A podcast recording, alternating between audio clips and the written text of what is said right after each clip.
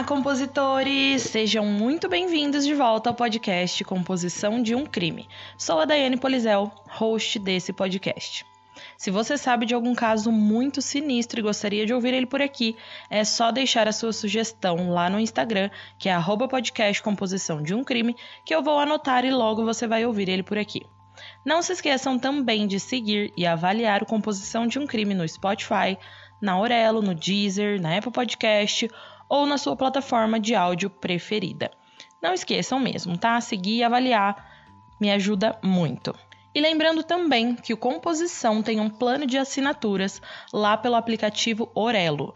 Então, se você quer ter acesso a episódios extras exclusivos, corre lá assinar, que eu e meu time de compositores já estamos te esperando. O episódio de hoje é um dos mais pedidos por vocês. É aquele episódio sinistro que deixa todo mundo tenso. Hoje vamos conhecer mais algumas das crianças mais macabras do mundo na nossa parte 4 do episódio das crianças assassinas. Então já botem o fone de ouvido e se preparem para se chocar com crueldades e bizarrices que essas criancinhas, não tão inocentes e não tão criancinhas assim, fizeram.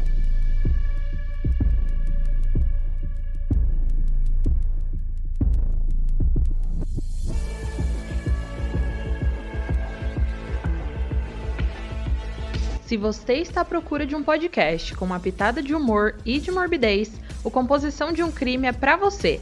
Mas lembre-se que esse podcast é sobre crimes reais e algumas falas podem ser explícitas e não recomendadas a pessoas sensíveis e menores de 14 anos. Caso você não fique confortável com tais descrições, recomendo não ouvir.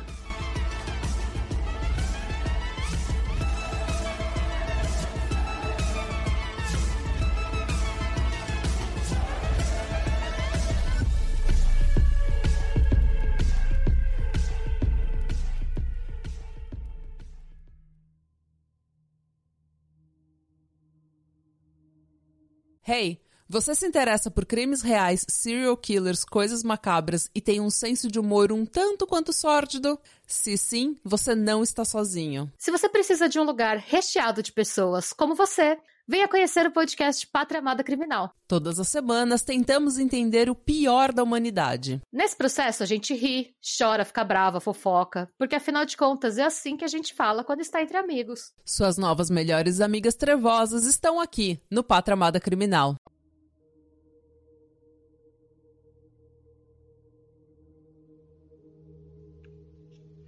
O primeiro caso que eu vou contar a vocês é o de Nathan Brooks, que não era tão criancinha assim quando tudo aconteceu. O garoto tinha 17 anos e alguns dias antes do Halloween do ano de 1995, ele, o Nathan, que estudava na Bel Air High School em Belmont County, Ohio, se gabou aos seus colegas que ele iria fazer algo grandioso pedindo para esses colegas irem à escola no sábado, porque ele faria esse algo grandioso. Mas ninguém deu muita bola para ele, para o que ele dizia, porque o perfil do Nathan era de um garoto que não chamava muita atenção, mais quieto, sabe?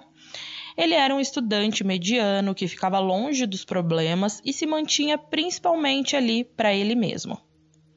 Um dos colegas na época brincou, dizendo que se ele quisesse mesmo fazer jus à ostentação que ele estava dizendo a todos, ele teria que fazer outro Wycliffe. Essa foi uma referência a um tiroteio ocorrido numa escola de ensino médio em Wycliffe, Ohio, menos de um ano antes dele ter essa conversa com os amigos dele, no qual uma pessoa foi morta e cinco ficaram feridas. E ninguém deu muita importância para o que o Nathan estava dizendo, até porque era 1995, né, compositores? Os grandes massacres escolares mais noticiados ainda não haviam acontecido.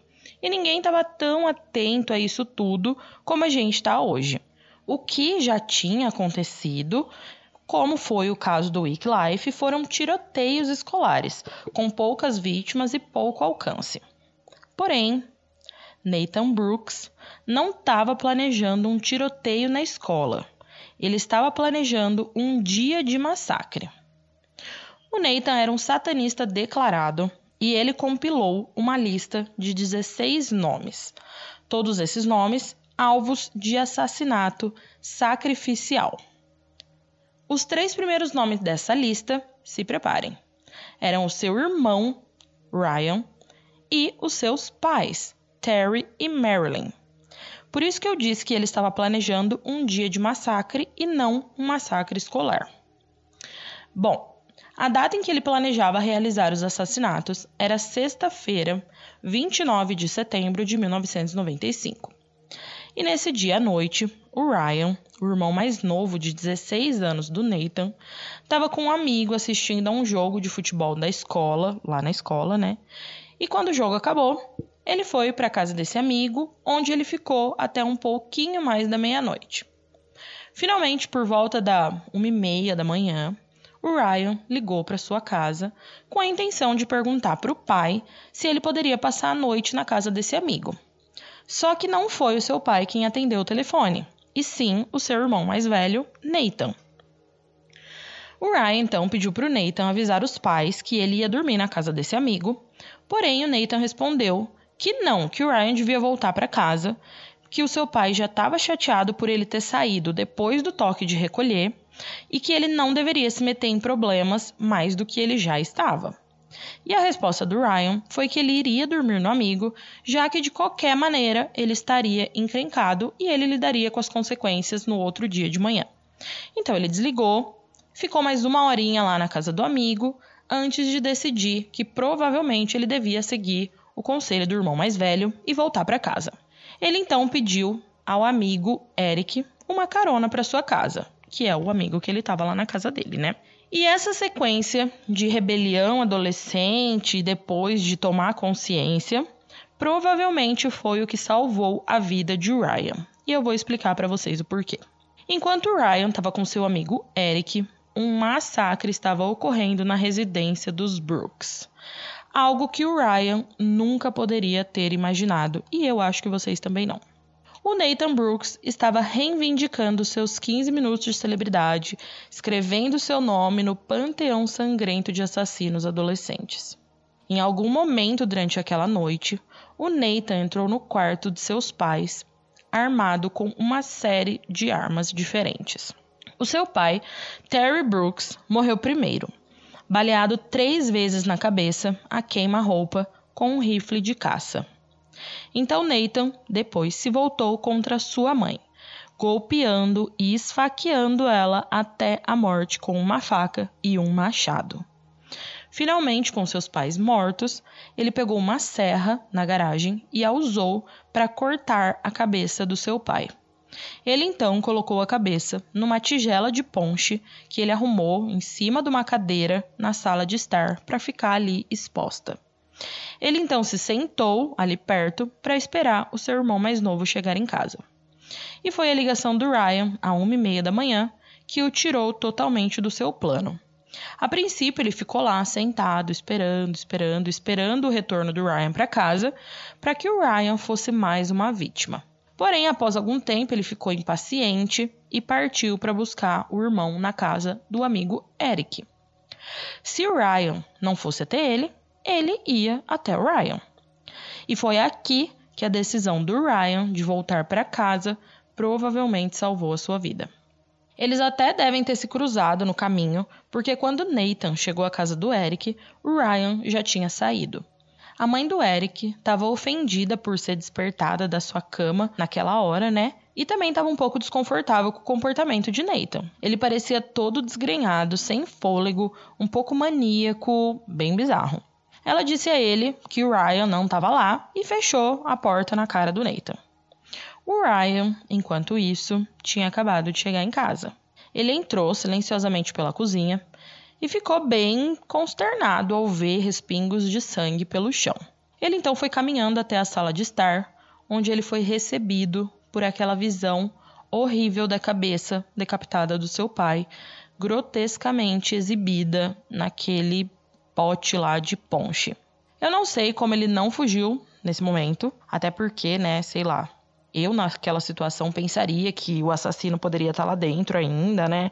Mas enfim, ele não saiu correndo. E em vez disso, ele saiu vasculhando a casa encontrando sangue por toda a parte. O cadáver decapitado do seu pai estava no quarto principal. A sua mãe estava na cama, parcialmente coberta por um edredom encharcado de sangue e um cabo de uma faca de lâmina comprida saindo do seu lado direito. E ainda haviam cortes profundos na sua cabeça, no seu rosto, aparentemente infligidos pelo machado ensanguentado que estava ali no pé da cama. E após ver essa cena bizarra, o Ryan correu para o telefone e discou para o 911, que é o número de serviço de emergência lá dos Estados Unidos. No início, a polícia estava preocupada com a segurança do Nathan, preocupado que ele também pudesse ter sido vítima, né, do assassino ainda não identificado. Mas uma busca no quarto do adolescente rapidamente mudou seu status de vítima em potencial para possível suspeito. Um alerta então foi emitido e não demorou muito para encontrarem Nathan. Ele estava sentado, pensativo, entre as lápides do cemitério local. Suas mãos ainda estavam cobertas com o sangue seco dos seus pais. Ele não ofereceu resistência quando foi preso e não disse nada para confirmar ou negar o seu envolvimento nos assassinatos. Após os terríveis eventos de 30 de setembro, poucos em Bel Air podiam compreender o motivo por trás dos assassinatos.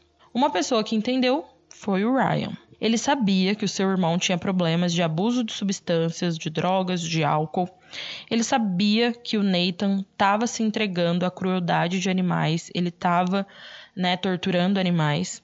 E ele também sabia que o Nathan estava se envolvendo de um jeito ruim com o satanismo. O Nathan chegou até a dizer ao irmão uma vez que Satã era seu melhor amigo. Porém, o que o Ryan não podia imaginar é que tudo isso levaria à morte dos seus pais e ao desejo de seu irmão de também o matar e matar tantas mais pessoas. Evidências encontradas na cena do crime sugeriram que Nathan Brooks planejava matar pelo menos 16 indivíduos. Essa evidência seria mais tarde apresentada no julgamento dele, e ela estava na forma de um diário que incluía vários esboços de desenhos satânicos e também uma lista de pessoas que haviam sido alvo de assassinato, sendo que no topo da lista estava Ryan, seu irmão mais novo. As posições 2 e 3 eram ocupadas pelos pais, que ele matou, mais quatro nomes foram identificados como parentes da família Brooks e um padre também foi identificado naquela lista. Ao lado de alguns nomes da lista, o Nathan havia escrito notas adicionais para si mesmo, como eviscerar, desmembrar, molestar, decapitar, crucificar, coisas assim bem sinistras, compositores. Uma das consequências imediatas dos assassinatos da família Brooks foi o cancelamento do Halloween. Os assassinatos causaram ondas de choque nas comunidades do Vale de Ohio e havia temores generalizados de que Brooks não estivesse operando sozinho, que pudesse haver outros adolescentes ou parceiros esperando para atacar. Então, os vereadores de lá tomaram a frente e cancelaram as festividades de doçuras ou travessuras, porque a última coisa que eles precisavam era de crianças andando mascaradas pelas noites e pelas ruas escuras, né? Então, ao invés do tradicional dia de Halloween, foi decidido realizar um evento alternativo em um espaço verde lá local, apelidado de Bull at the Park, que seria traduzido mais ou menos como um susto no parque. E esse evento segue uma tradição de lá até os dias de hoje. E isso eu achei bem legal. Tudo bem que veio de uma coisa ruim, mas eu achei legal esse evento diferente. Mas, décadas após o ocorrido, nos dias atuais, Nathan Brooks ainda é uma sombra na cidade. As pessoas ainda falam sobre isso com muito medo. Porém, Nathan está trancado, em segurança agora, cumprindo uma sentença de prisão perpétua que o manterá atrás das grades até pelo menos 2038, que é quando ele pode pedir é, a sua possibilidade de liberdade condicional. Um júri de seis homens e seis mulheres o considerou culpado por unanimidade de duas acusações de assassinato agravado, rejeitando a sua defesa de insanidade. Em seu diário foi encontrado os seguintes dizeres que Nathan havia escrito: Satanás me trará paz. E agora, né? Ele vai ter que encontrar essa paz no Departamento Correcional de Ohio.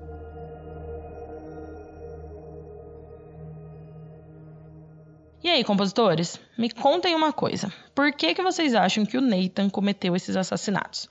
Foi mesmo pela influência das drogas e do satanismo? Ou vocês pensaram em alguma outra teoria do porquê ele matou os pais e queria matar mais aquele monte de gente?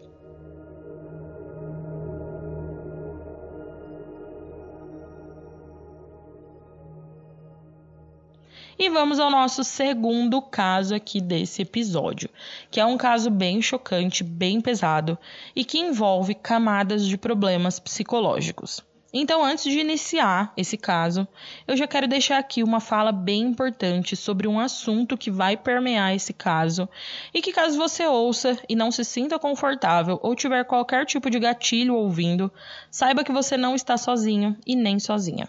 Esse caso fala sobre tentativas de suicídio na adolescência. Então, se de alguma forma você se sentir desconfortável e precisar de ajuda, não hesite em discar 188, que é o número do Centro de Valorização à Vida. Nesse número você encontra apoio emocional e prevenção ao suicídio. A ligação é gratuita e está disponível 24 horas por dia, todos os dias. Bom, esse caso aconteceu na época do MSN. Quem aí se lembra do MSN Compositores? Eu acho que a maioria de vocês que foram adolescentes lá nos anos 2000 vão se lembrar, né?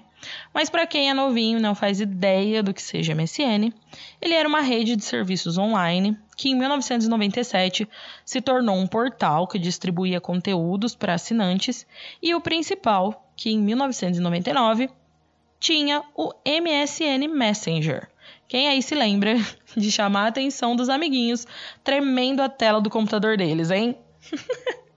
que nostalgia.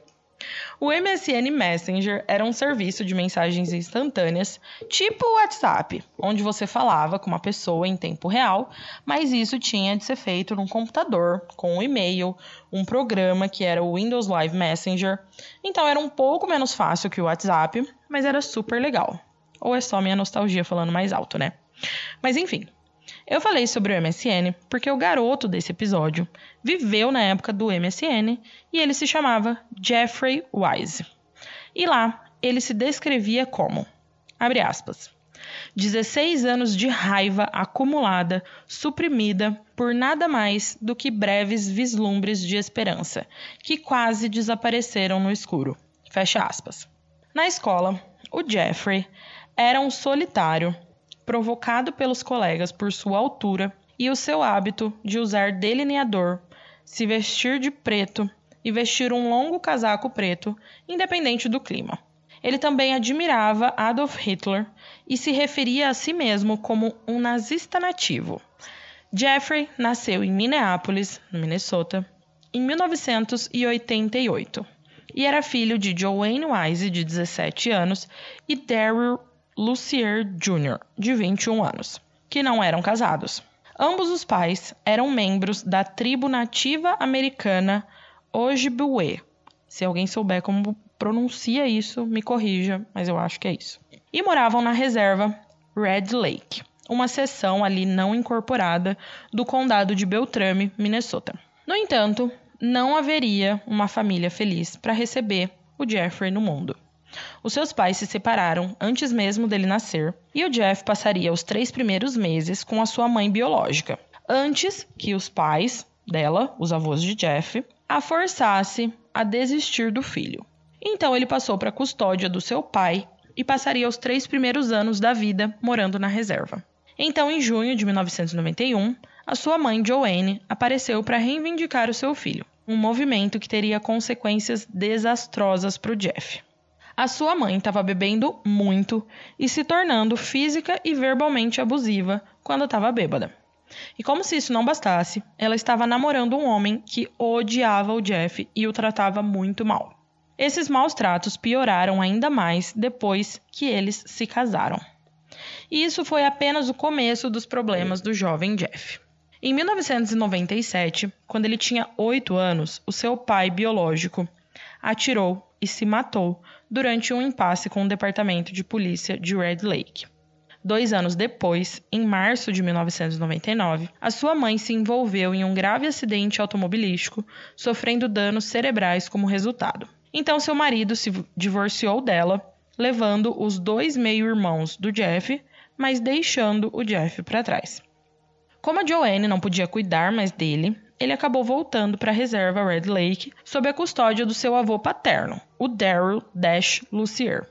Joanne mais tarde recuperaria a fala e algumas das suas faculdades mentais, mas o Jeff optou por permanecer com seu avô em vez de retomar os cuidados duvidosos ali da sua mãe, né?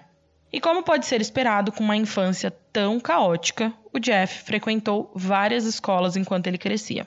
Quando ele se matriculou na Red Lake Senior High, em 2003, ele já havia sido aluno em outras cinco instalações educacionais diferentes. E em todas as escolas que ele passou, uma coisa sempre foi constante: Jeff era um problema, propenso a explosões petulantes, comportamento perturbador e evasão escolar frequente. Ele também tinha dificuldade de aprendizagem e foi matriculado por um tempo em um programa de educação especial.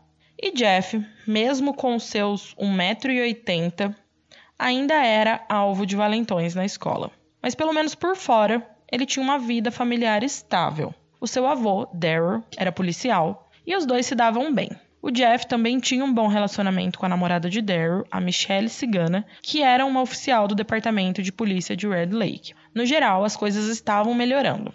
Pela primeira vez na vida, Jeff tinha alguma estabilidade na família. Na mente de Jeff Wise, porém, as coisas estavam longe de serem estáveis. O menino parece ter sido atraído pelo lado sombrio, por sentimentos de solidão e desespero. Ele expressou isso em um caderno que carregava consigo para todos os lugares e também em postagens online. Nessas postagens, no MSN, ele pintou uma imagem sombria da vida em Red Lake, descrevendo o lugar onde as pessoas escolhem o álcool ao invés de amizade e onde as mulheres negligenciam sua própria carne e sangue para relacionamento com homens. E claro que ele estava falando de sua vida, né, da experiência dele. Essas postagens foram caracterizadas por expressões de frustração e impotência, e a morte era um tema frequente. Em maio de 2004, ele postou a seguinte declaração: aspas, Não consigo escapar da cova que estou cavando continuamente para mim mesmo. Fecha aspas. E apenas alguns dias depois, ele cortou os pulsos com um abridor de caixas. Esses cortes não foram profundos para causar grandes danos mas, em junho de 2004, um mês após essa tentativa, Jeff fez outra tentativa, ocasionando sua hospitalização, encaminhamento para aconselhamento e prescrição de medicação. Porém, essa medicação teve pouco efeito, mesmo após os médicos aumentarem a dosagem, e em março de 2005, pouco menos de um ano após essas duas tentativas, ele estava na internet novamente falando sobre suicídio escrevendo em seu caderno que havia sido conduzido a um caminho mais sombrio do que a maioria escolhe seguir. E esse caminho o levaria a um terceiro ato, mais bárbaro e mais cruel. Tudo estava quieto na casa Lucier na tarde de 21 de março de 2005. No quarto principal, Daryl estava dormindo, descansando antes do seu turno da noite. No porão, a namorada de Daryl, a Michelle, estava lavando roupa e em seu quarto, Jeff, de 16 anos, estava deitado em sua cama, contemplando seus planos para aquela tarde. Jeff estava atualmente suspenso da Westlake High e não frequentava as aulas lá há cinco semanas, mas naquele dia ele planejava voltar. Levantando-se de sua cama, ele caminhou até o seu armário. Lá ele começou a vasculhar uma gaveta, eventualmente recuperando uma pistola calibre .22 que ele estava escondendo há quase um ano. Ele removeu o pente, colocou de volta e então engatilhou a arma. Feito isso, ele partiu em direção ao quarto de seu avô. O Daryl estava dormindo profundamente quando seu neto entrou.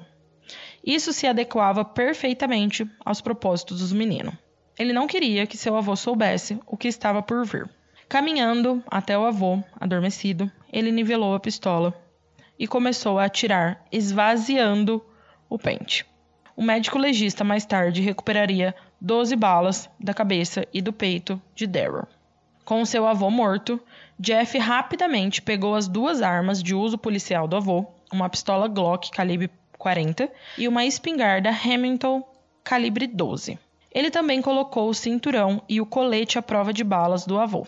Então ele foi para o porão, pegando Michelle enquanto ela subia as escadas, carregando uma cesta de roupa suja. O som da máquina de lavar tinha abafado o tiroteio do andar de cima. E a Michelle estava desatenta até que ela viu Jeff parado na frente dela com uma arma levantada. Duas balas da Glock foram o suficiente para acabar com a vida de Michelle. Por volta das 2h45 daquela tarde, uma viatura policial parou no estacionamento da Red Lake Senior High School. Só que não era um policial ao volante, era Jeff, dirigindo o veículo do seu avô. Saindo do carro, Jeff caminhou confiante em direção à entrada principal, com a Glock no coldre, a Hamilton na mão e os dois seguranças, que estavam lá desarmados, guarnecendo a entrada, viram o Jeff. Um deles percebeu que o Jeff estava com aquelas armas e fugiu. E o outro, Derek Brown, tentou argumentar com o menino, mas foi morto a tiros. Jeff então foi para uma aula de inglês do segundo ano, onde abriu fogo, matando três alunos e um professor e ferindo outros três. Poderia ter sido ainda pior se Jeffrey May, de 16 anos, não tivesse enfrentado Jeff Wise. May foi um dos baleados, sofrendo ferimentos graves no pescoço e na mandíbula, porém, felizmente, o menino sobreviveu. Outros já não tiveram tanta sorte. Saindo da sala de aula, Jeff caminhou de volta para a entrada principal, encontrando um grupo de alunos, onde matou dois e feriu mais dois.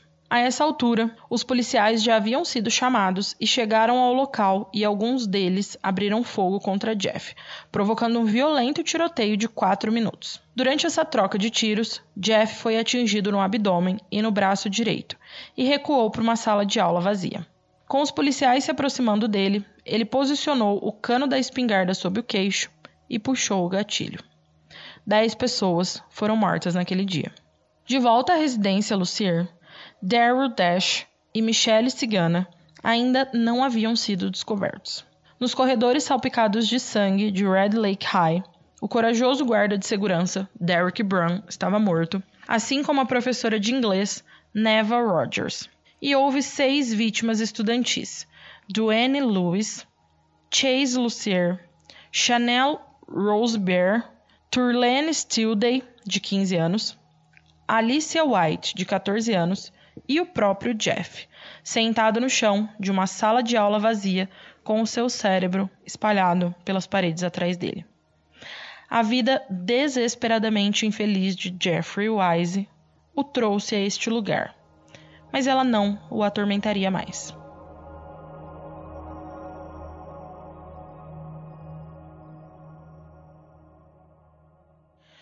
O nosso terceiro caso aqui desse episódio é sobre um garoto chamado Alex Crane, de 14 anos, que era filho de Thomas Crane, de 40 anos, que dirigia uma empresa bem-sucedida de triagem e revestimento de alumínio na sua casa em Golden Gate Estates, em Naples, Flórida, e de Kelly Crane, de 39 anos, que era sócia do marido nessa empresa. O Alex era calouro na Palmetto Ridge High, e era um garoto comum que tinha problemas típicos da adolescência, mas nada que causasse um alarme indevido aos seus pais. Alguns anos antes, ele havia sido suspenso da escola por jogar uma pedra em outras crianças, mas fora isso não houve grandes problemas. Ao todo, os Cranes viviam uma vida comum de classe média. Mas na noite de 9 de dezembro de 2010, essa imagem de felicidade suburbana seria destruída da maneira mais brutal possível. Por volta das oito e meia da noite, um Alex histérico fez uma ligação para o 911, que é o serviço de emergência dos Estados Unidos, e disse a um despachante do condado de Collier, atordoado, aspas, eu estava dormindo e a próxima coisa que sei é que eu tinha uma arma na mão e meus pais estavam no chão. Fecha aspas. Ele então passou 16 minutos na linha conversando com esse despachante, enquanto a polícia e os paramédicos corriam em sua localização. Durante esse tempo, ele assegurou em lágrimas ao despachante que não havia discutido com seus pais, que os amava e que não estava tomando nenhuma medicação. Ele também implorou a ela que apressasse os serviços de emergência. Finalmente, quando a polícia chegou, ele saiu da residência e desceu a calçada com as mãos para cima, como um desesperado se rendendo aos homens da lei que o perseguiam.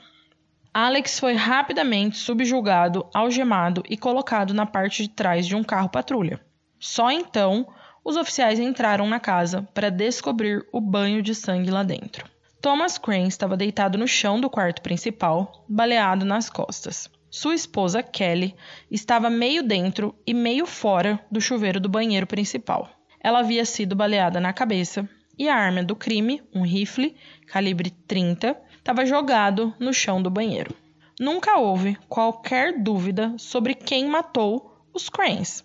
Alex, de 14 anos, não fingiu ser inocente. Naquele exato momento, ele estava sentado no banco de trás do carro da polícia, chorando e ocasionalmente gritando: Desculpe, eu não queria machucá-los. Mais tarde, ele seria observado no sistema de vídeo do veículo, batendo a cabeça contra a janela, enquanto gritava: Eu não deveria ter feito isso, que diabos há de errado comigo? Eu atirei nos meus próprios pais sem motivo nenhum. Apesar de suas declarações de remorso, Alex Crane foi acusado de duas acusações de assassinato e levado para o Centro de Detenção Juvenil do Condado de Collier, onde passaria por três semanas de avaliação enquanto o Estado decidia se o julgaria como jovem ou adulto.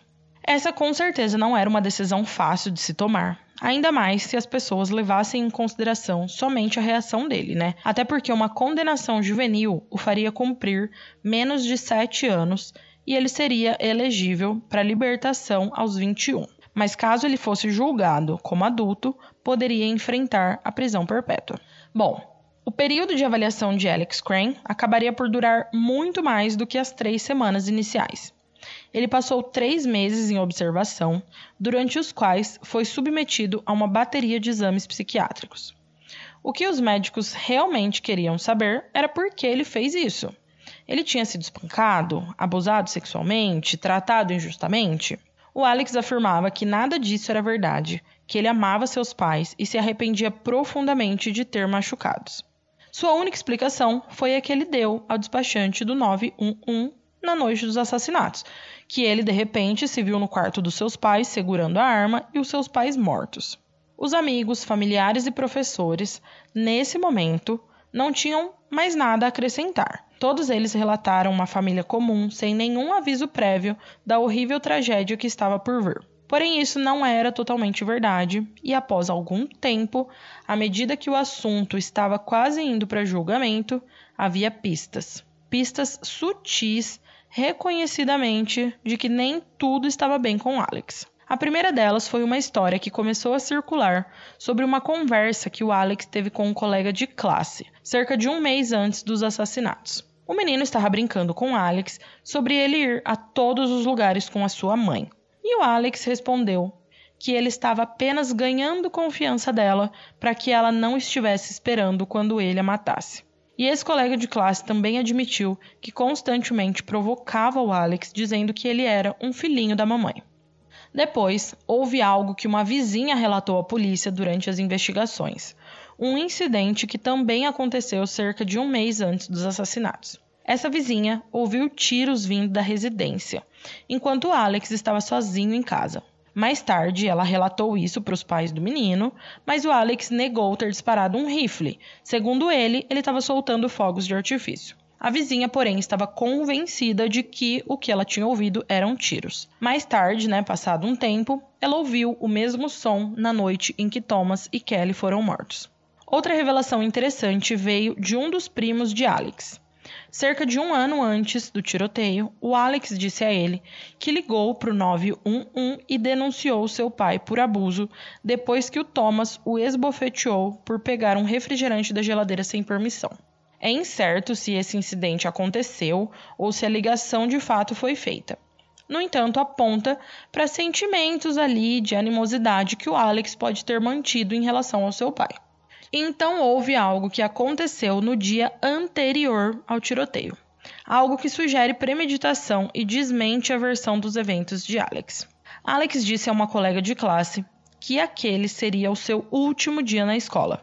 Ela questionou ele sobre o motivo e ele inventou uma história, disse que a casa dos seus pais estava sendo hipotecada e que eles deixariam a área. Porém, isso era falso, a casa não estava sendo hipotecada e eles não iam deixar o local. Então, será que ele estava falando sério que aquele seria o último dia dele, porque ele tinha planos de machucar ou matar os pais e estava insinuando isso? Me pareceu uma história inventada ali na hora só para despistar a colega de classe. Mas e o motivo do crime? Já vimos que havia alguma dificuldade entre o pai e o filho e que Alex era bastante apegado à sua mãe. Mas isso nos deixa mais perto de por que ele os matou? A resposta pode estar em uma evidência descoberta pela polícia durante a busca inicial na residência. Debaixo do colchão de Alex, os policiais encontraram um bilhete escrito à mão que dizia: Por que sou sempre o segundo melhor? No mesmo local, junto a esse bilhete, eles encontraram dois pares de calcinha fio dental. Então, o que isso nos diz? Para quem Alex sentiu que era o segundo melhor? Como ele não tinha irmãos, podemos apenas supor que ele estava se referindo ao relacionamento com os pais. Sabemos que ele era próximo da sua mãe e ele é até provocado por um colega de classe por isso. Será que ele estava com ciúme da proximidade da sua mãe com seu pai? Ele se sentiu excluído do relacionamento que seus pais tinham um com o outro? Foi isso que o levou a pegar uma arma e atirar nos dois? Será que tivemos aqui uma demonstração de um complexo de Édipo mal resolvido? A menos que Alex Crane decida se abrir sobre essas coisas, nunca saberemos com certeza. Em março de 2011, o procurador-geral assistente Richard Montecalvo fez o anúncio que Alex Crane e sua equipe de defesa estavam temendo. O Alex seria julgado como um adulto. O único consolo era que as acusações haviam sido reduzidas. Mas isso ainda significava que o Alex enfrentava a perspectiva de 60 anos de prisão. A defesa respondeu a isso pedindo que o Alex fosse avaliado por seu próprio psiquiatra, um movimento que sugeria que eles estavam considerando uma defesa de insanidade. E como os advogados são bem espertos e trabalham com previsões, eles perceberam que isso poderia colar e foram logo negociar um acordo com a defesa. O acordo que foi finalmente alcançado viu Alex entrar com um argumento de Alford para duas acusações de homicídio culposo e aceitar uma pena de 20 anos atrás das grades. Eu fui procurar o que é esse tal de argumento de Alford e até achei o que é, mas eu não entendi muito bem as implicações disso. Então eu vou explicar o que é. E se tiver algum advogado aqui ouvindo que entenda dessa lei dos Estados Unidos, eu não sei se existe isso aqui no Brasil, mas enfim, e queira me explicar, eu vou ficar muito grata e depois eu explico para todos os compositores, tá? Mas enfim, esse argumento de Alford é quando o indivíduo, nesse caso o Alex, não admite o ato e afirma a inocência, mas admite que existem evidências com as quais a acusação provavelmente poderia convencer um juiz ou um júri a dar o veredito de culpado a ele. O que eu não entendi é, se há essas evidências que provavelmente levariam à condenação, por que um promotor aceitaria esse argumento? Mas é o que eu falei, né, gente? Eu realmente não entendi direito o que significa tudo isso. Eu não sou advogada e eu agradeço muito se alguém me explicar melhor, tá bom? E bom, o Alex está atualmente cumprindo pena na instituição correcional de Soto, em Arcadia, Flórida. Ele será elegível para liberdade condicional em outubro de 2029, quando completará 31 anos. O nosso quarto caso aqui é de um trio compositores. E essas três crianças eram Shannon Garrison, de 17 anos, Melissa Garrison, de 15 anos, e Robert Gould, de 17 anos. Como sabemos, né? Ser mãe solteira não é fácil, compositores. Tem contas para pagar, comida para comprar, uma casa para cuidar e às vezes deve parecer um trabalho sem fim de 24 horas por dia todos os dias. Ainda mais quando se tem duas filhas. Além do papel duplo, né? É mãe, é pai, tudo ao mesmo tempo. Ou tenta ser. É um trabalho árduo e muitas vezes os sacrifícios não são apreciados. Diante desses desafios, Betty Garrison estava fazendo o melhor que podia. Betty era uma mulher divorciada de 45 anos, criando suas filhas Shannon e Melissa em Gulfport, no estado do Mississippi, durante o início dos anos 90. E ela parecia estar fazendo um bom trabalho. As meninas eram bem educadas, atenciosas e sensatas, e a Melissa era academicamente talentosa. Os vizinhos diziam que Betty era simpática e sempre agradável. No entanto, apesar de aparentarem serem uma família de comercial de margarina, nem tudo estava bem na casa da família Garrison. Betty era conhecida por ser rigorosa com suas meninas. Porém, eram os anos 90, né? Mas mesmo assim, talvez ela fosse rígida demais. Muitas vezes, ela dava punições desproporcionalmente severas por pequenos erros.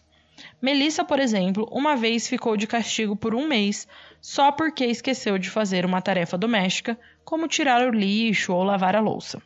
Shannon também tinha suas punições. Por exemplo, quando ela saía de casa para encontrar o seu namorado. E pelo que vi, essas não foram as únicas medidas punitivas aplicadas às meninas. Essas punições eram exageradas e constantes. Tudo isso levou a uma atmosfera tóxica se desenvolvendo entre mãe e filhas. E se Beth desconfiava que as coisas não estavam bem, nada ela fez para mudar isso. Na verdade, se ela fez algo, eu imagino que deve ter é ficado mais determinada em se afirmar e ter a sua autoridade carimbada na casa. Shannon e Melissa estavam claramente frustradas com as regras autocráticas de sua mãe, e Shannon foi bastante sincera sobre os seus sentimentos. Ela falou muitas vezes sobre seu ódio por sua mãe Betty e até publicou um poema na revista da escola, no qual deu voz ao seu ressentimento e que eu vou ler para vocês. A tradução ficou mais ou menos assim: abre aspas. Meus olhos eram duas brasas ardentes de ódio. Meu rosto era frio e indiferente. Eu ri em seu rosto morto, silencioso. Você. Foi você. Você me formou. Você pressionou minha alma sensível nesse molde. Eu sou sua criação que deu errado.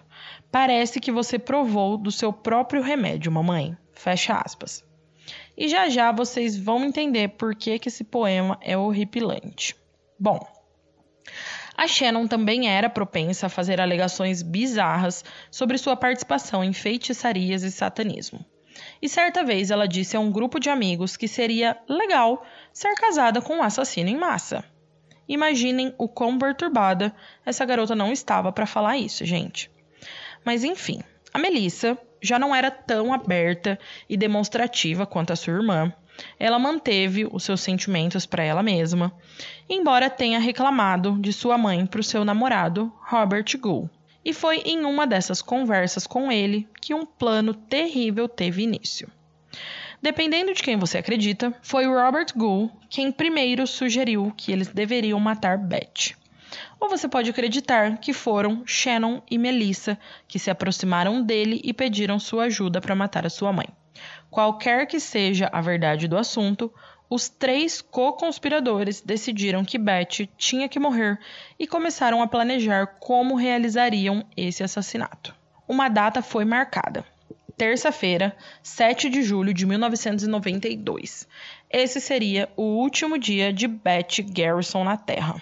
No dia anterior ao assassinato, Shannon e Melissa receberam uma nota de Robert, descrevendo instruções passo a passo, incluindo sugestões para o descarte do corpo. Mais tarde naquele dia, havia uma segunda nota, esta endereçada apenas a Melissa, onde Robert dizia que aquela seria a noite e dando instruções para Melissa deixar a janela aberta às 2 horas e 30 minutos da manhã para ele poder entrar.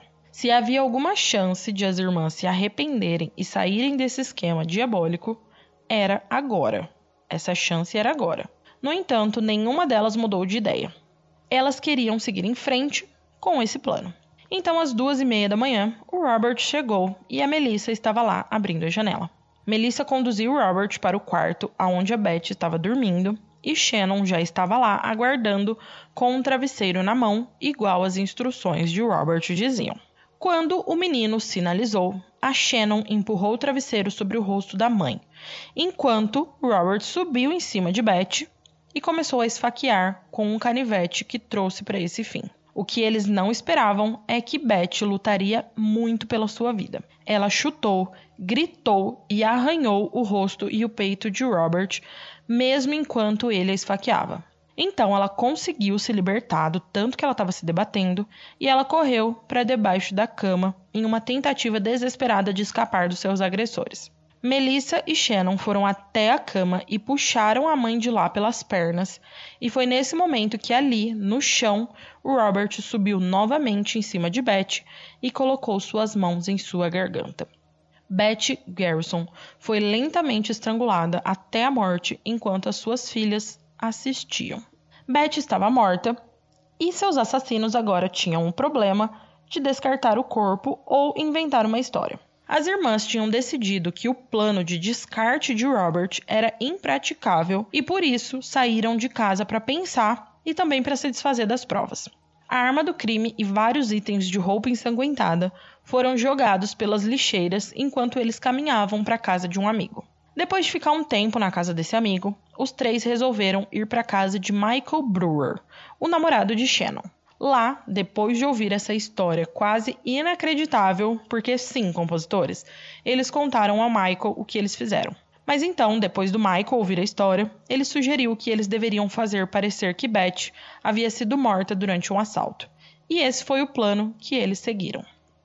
Pouco depois das 6 horas daquela manhã, um despachante do 911 em Gulfport recebeu uma ligação de uma jovem que se identificou como Shannon Garrison, que disse que a sua mãe estava machucada em casa. Então, alguns policiais foram designados para a casa da família Garrison. E quando chegaram lá, viram que algo estava errado, que Shannon havia subestimado o que havia acontecido com a sua mãe, pois ela não estava machucada, ela estava esfaqueada e morta numa cena horrível de sangue pela cama e pelo chão do quarto. De acordo com as meninas, elas estavam visitando amigos e voltaram para encontrar a mãe nessa condição. Mas os detetives desconfiaram imediatamente da história contada pelas irmãs. E essas suspeitas só se aprofundaram quando avistaram Robert Gould à espreita nas proximidades.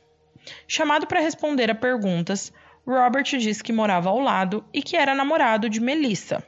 Porém, quando perguntaram sobre aqueles arranhões, ele não conseguiu dar nenhuma explicação adequada para isso.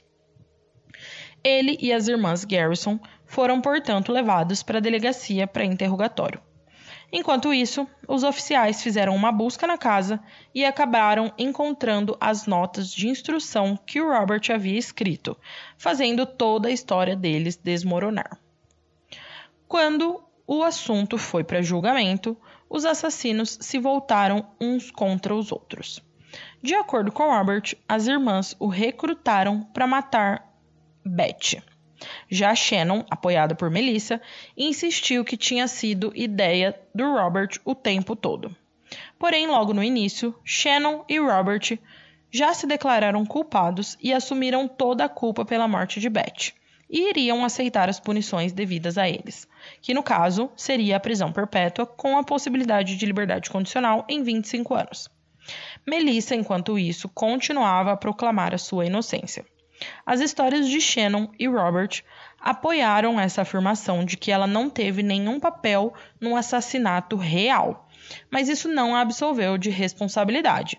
Ela pode não ter desferido nenhum dos golpes físicos, mas era igualmente culpada.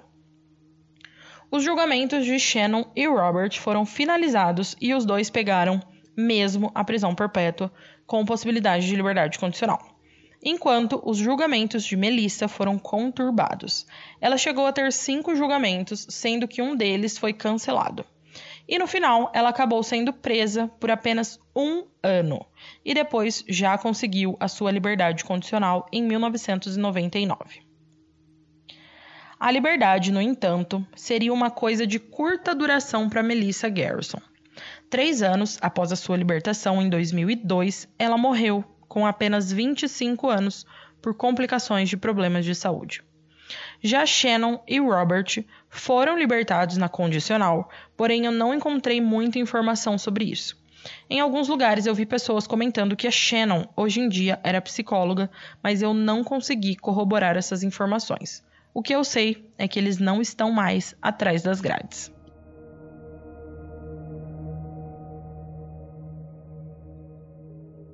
E nosso quinto e último caso aqui desse episódio é sobre a adolescente Danielle Black. Bom, há uma situação em que os pais de adolescentes, a maioria pelo menos, estão ou vão estar familiarizados. O adolescente atinge a puberdade e de repente é transformado de uma criança obediente e amorosa em um rebelde que parece estar em guerra com o mundo. Instruções razoáveis dos pais tornam-se um apelo à revolução. As notas caem, os toques de recolher são ignorados e a criança começa a sair com amigos que os pais veem como má influência. Se vocês, compositores, já criaram um filho ou filha adolescente, provavelmente podem se identificar. E os pais de Danielle Black, de 15 anos, certamente se identificaram. Danielle era, em muitos aspectos, uma garota propaganda da rebelião adolescente. Ela cresceu em uma casa estável de classe média em Hagerstown, Maryland, e foi criada para ser uma criança carinhosa. Ela era bem próxima do seu pai, Billy, e se dava bem com a sua madrasta, Andrea. Ela se saiu bem academicamente e nunca foi um problema para os professores. E ela também tinha um relacionamento próximo com seu irmão mais velho, Justin. Mas então, Daniela entrou no seu segundo ano do ensino médio e tudo isso mudou. De repente, ela tinha adotado a cultura gótica e estava se vestindo toda de preto, usando maquiagem de cadáver e pintando as unhas com um tom profundo de magenta. Ela também estava bebendo, usando drogas e dormindo em todos os lugares, menos na sua casa. Suas notas também despencaram e ela desenvolveu problemas disciplinares na escola. E isso nem foi o pior. A Danielle começou a se automutilar e desses cortes ela coletava e bebia o próprio sangue. Para o seu pai, Billy, esse era um cenário de pesadelo. Sua amada filha estava se afastando dele e parecia que não havia nada que ele pudesse fazer para mudar as coisas. Ele tentou deixar ela de castigo, tentou tirar mesada, mas nada disso adiantava. O toque de recolher e outras medidas disciplinares também foram igualmente ineficazes. O mesmo aconteceu com a abordagem conciliatória. A Daniela ouvia as súplicas e as tentativas de se reaproximar do seu pai em silêncio e depois continuava o que estava fazendo antes sem mudar nada. Ela, na verdade, começou a se ressentir dessas conversas com o pai, porque ela começou a ver isso como um esforço dele para controlá-la. Aos amigos, ela confessou que o odiava. Ela até começou a fantasiar sobre matá-lo. Aqueles que conheciam Billy Black falavam dele em termos muito bons. Ele era, de acordo com o conhecido, um homem extraordinariamente bom. Mas agora, Daniele, cheia de ódio, começou a destruir a reputação do pai. Ela começou a espalhar rumores desagradáveis entre seu grupo de amigos, alegando que seu pai a espancava, que a brutalizava psicologicamente e que a molestava sexualmente. E todas essas mentiras acabaram por atingir um jovem chamado Alec Scott Ager, que fazia parte do grupo de góticos com quem a Danielle Black andava. Aos 19 anos, ele era um pouco mais velho que os outros e se via como uma espécie de guardião deles. Ele atendia pelo apelido auto-aplicado O Protetor, e isso era mais para ele do que apenas um apelido bacana. Alec era de um lar desfeito e havia sofrido abusos sexuais horríveis na infância. Então a sua missão de vida era evitar que a mesma coisa acontecesse com outras crianças. E isso foi explicitamente colocado na seção Sobre mim da sua página do MySpace que eu vou ler para vocês. Abre aspas. A única coisa que resta é a necessidade de vingança contra aqueles que causam tristeza e dor. As pessoas saem impunes de coisas que nunca deveriam ter feito, mas ninguém as pune. Assassinos, molestadores de crianças, estupradores, espancadores de esposa, etc. Então a pergunta que faço é essa: é errado se vingar de quem a merece em defesa e vingança de quem não pode se proteger? Porque nesse mundo de ignorância injusta, você é o único que vai defender aqueles que precisam de ajuda. Fecha aspas. Após ouvir essa declaração de quem ele era, é fácil ver como Alec teria sido profundamente afetado por essas histórias de abuso de Daniele. E Danielle, sendo uma pessoa manipuladora, aproveitou disso e não poupou nenhum detalhe horrível. Ela estava carregando uma arma e essa arma era o Alec. E aos poucos ela estava enchendo a câmara com balas, acionando a trava de segurança e botando o dedo no gatilho. E em pouco tempo, ela convenceu o Alec de que a única maneira de acabar com seu tormento era assassinar seu pai. Na manhã de 31 de outubro de 2008, manhã de Halloween, Billy Black, de 47 anos, deixou o seu duplex em West Hagerstown para fazer o seu trajeto habitual para o trabalho. No entanto, as coisas seriam diferentes. Nesse dia, Billy ainda não havia chegado ao seu caminhão quando se viu confrontado por um jovem desgrenhado e de olhos arregalados. Ele estava prestes a perguntar ao estranho se ele podia ajudar, quando esse homem de repente puxou uma faca e o atacou. Pego inteiramente de surpresa, Billy nunca teve chance. Dos 20 golpes que foram desferidos, cerca de metade cortaram as mãos e os antebraços de Billy enquanto ele tentava se proteger, mas foi o resto dos golpes da faca que causaram o dano. Elas foram aterrissadas no pescoço, peito e ombros, cortando linhas vitais de suprimento de sangue. Billy Black continuou sangrando quando seu assassino o arrastou para um beco do lado do prédio, pegou a sua carteira e fugiu. Todo o episódio foi testemunhado pela filha de Billy, a Danielle, que estava observando silenciosa e impassível da janela do seu quarto.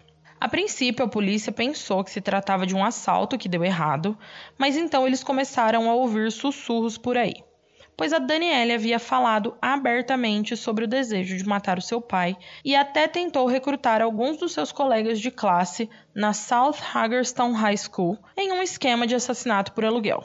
Alguém também relatou uma observação bastante insensível que ela fez no funeral do seu pai, onde ela disse: aspas, Agora eu posso rir, mas tenho que me comportar por um tempo. Fecha aspas e ainda haviam seus escritos, incluindo um poema que parecia sugerir a morte iminente do seu pai, onde ela escreveu. Aspas, Apenas entenda, se você fizer isso de novo, você não terá uma vida para viver. Seus dias estão contados. Fecha aspas.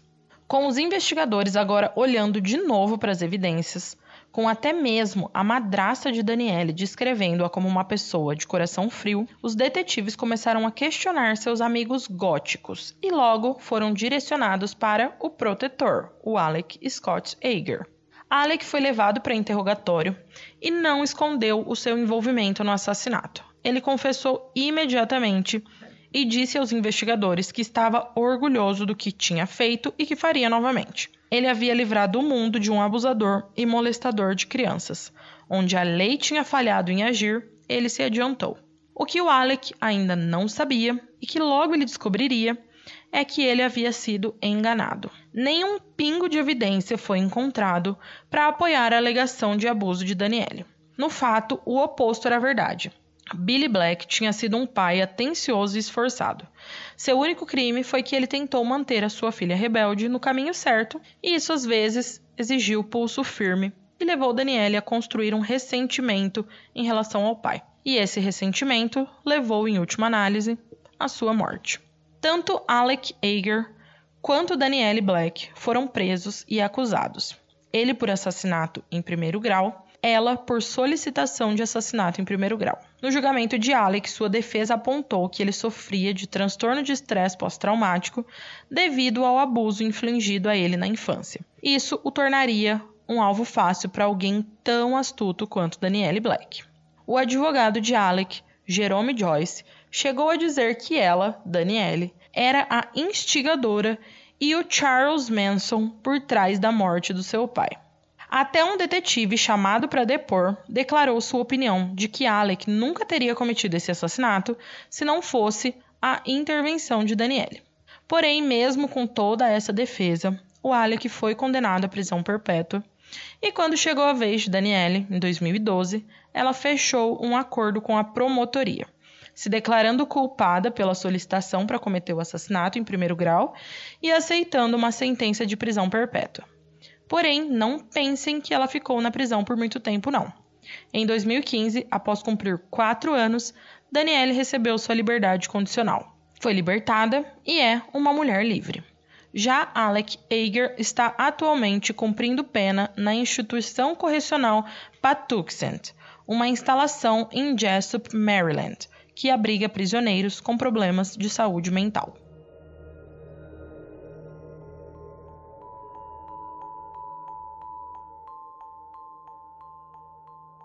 Compositores, o episódio de hoje chegou ao fim. O que, que vocês acharam desses cinco casos, hein? Não se esqueçam de ir lá no Instagram, na postagem desse episódio, contar para mim se vocês já conheciam esses casos ou não e o que acharam deles. E não se esqueçam também de seguir e avaliar o Composição de um Crime no Spotify, na Aurelo, na Apple Podcast ou na sua plataforma de áudio preferida.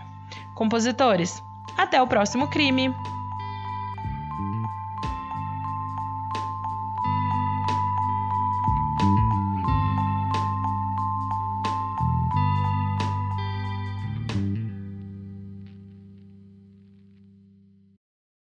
Hey, você se interessa por crimes reais, serial killers, coisas macabras e tem um senso de humor um tanto quanto sórdido? Se sim, você não está sozinho. Se você precisa de um lugar recheado de pessoas como você, venha conhecer o podcast Pátria Amada Criminal. Todas as semanas tentamos entender o pior da humanidade. Nesse processo a gente ri, chora, fica brava, fofoca, porque afinal de contas é assim que a gente fala quando está entre amigos. Suas novas melhores amigas trevosas estão aqui no Pátria Amada Criminal.